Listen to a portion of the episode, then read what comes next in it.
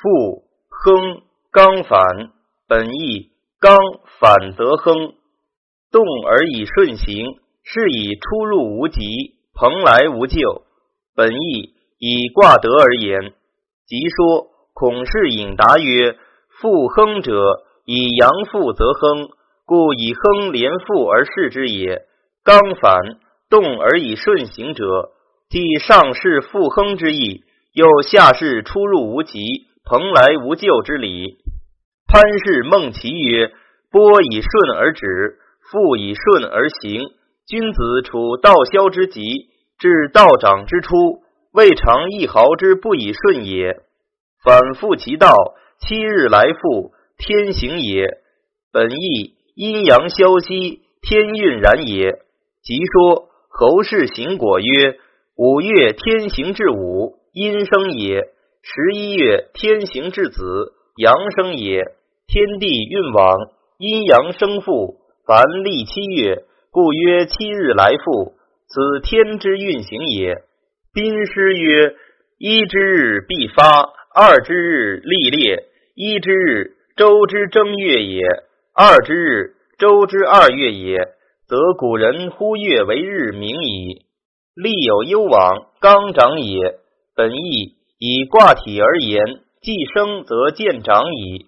即说相氏安氏曰：“波曰不利有攸往，小人长也。”复曰：“利有攸往，刚长也。”义之义，反以为君子谋也。丘氏复国曰：“刚反，言波之义刚，穷上反下而为父也。刚长，言父之义阳，自下进上。”为邻为泰，以至为前也；以其既去而来反也，故亨；以其既反而见长也，故利有攸往。刚反，言方复之初；刚长，言以复之后。复其见天地之心乎？本义积阴之下，一阳复生，天地生物之心，积于灭息，而至此，乃复可见。在人则为静极而动，恶极而善，本心积息而复，见之端也。成子论之详矣，而少子之师亦曰：冬至子之半，天心无改移。一阳出动处，万物未生时。玄九未方旦，大阴生正息。此言如不信，更请问包羲。志哉言也！学艺宜尽心焉。成传复亨，为刚反而亨也。阳刚消极而来反，既来反，则见长盛而亨通矣。动而以顺行，是以出入无极，蓬莱无咎。以卦才言其所以然也。下动而上顺，是动而以顺行也。阳刚反而顺动。是以得出入无极，蓬莱无咎也。蓬之来，亦顺动也。其道反复往来，迭消迭息，七日而来复者，天地之运行如是也。消长相因，天之理也。阳刚君子之道长，故利有攸往。一阳复于下，乃天地生物之心也。先儒皆以静为见天地之心。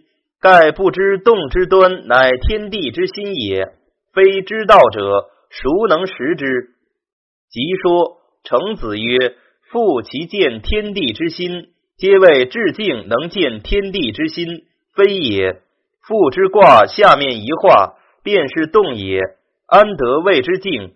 自古儒者皆言静见天地之心，唯某言动而见天地之心。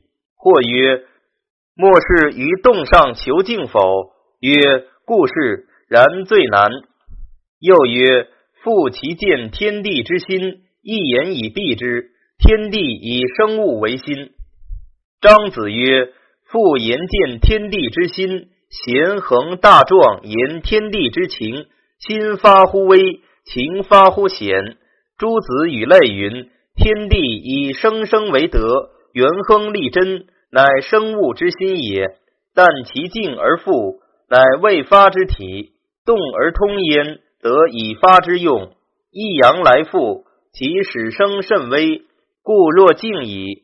然动之机日长，而万物莫不滋始焉。此天命流行之初，造化发育之始，天地生生不已之心，于是而可见也。若其静而未发，则此心之体虽无所不在，然却有未发现处。此程子所以以动之端为天地之心，亦举用以该其体耳。又云：伊川与怜惜说父字亦差不同。怜惜就回来处说，伊川却正就动处说。如元亨利贞，怜惜就利贞上说父字。伊川就元字头说父字，以周易卦爻之意推之，则伊川之说为正。然怜惜伊川之说，道理只一般，只是所指地头不同。王弼之说与怜惜同。胡适丙文曰：“天地生物之心，即人之本心也，皆于积息而复蒙之时见之。”于是演曰：“天地之心。”为天地生万物之心也，天地生物之心无所不在。圣人于波反为复，静极动出，见天地生物之心未尝一日息，非谓为复卦见天地之心也，或谓静为天地之心，非也；或又谓动为天地之心，亦非也。吾是曰甚曰：天地以生物为心。所谓人也，复之一阳出动，人也，故曰复其见天地之心乎？按天地之心在人，则为道心也。道心甚微，故曰复。小而便于物，于是而为精以察之，为一以守之，则道心流行而微者助矣。言子有不善，未尝不知，是其精也。知之未尝复行，是其一也。夫子以出爻之意当之者，此也。为精为一者，所以直中而已。二五皆中，故二则修复而吉，五则敦复而无悔。出爻之外，唯此两爻最善。三则贫富而利者，所谓人心危而难安也。四之中行而独富者。所谓道心危而难助也，然皆能自求其心者也。至于上六，则不独危而且迷，不独危而且败，迷而以至于败，则所谓天君者，不能以自主矣。故夫子就之曰反君道也。尧舜相传之心学，皆于复卦见之。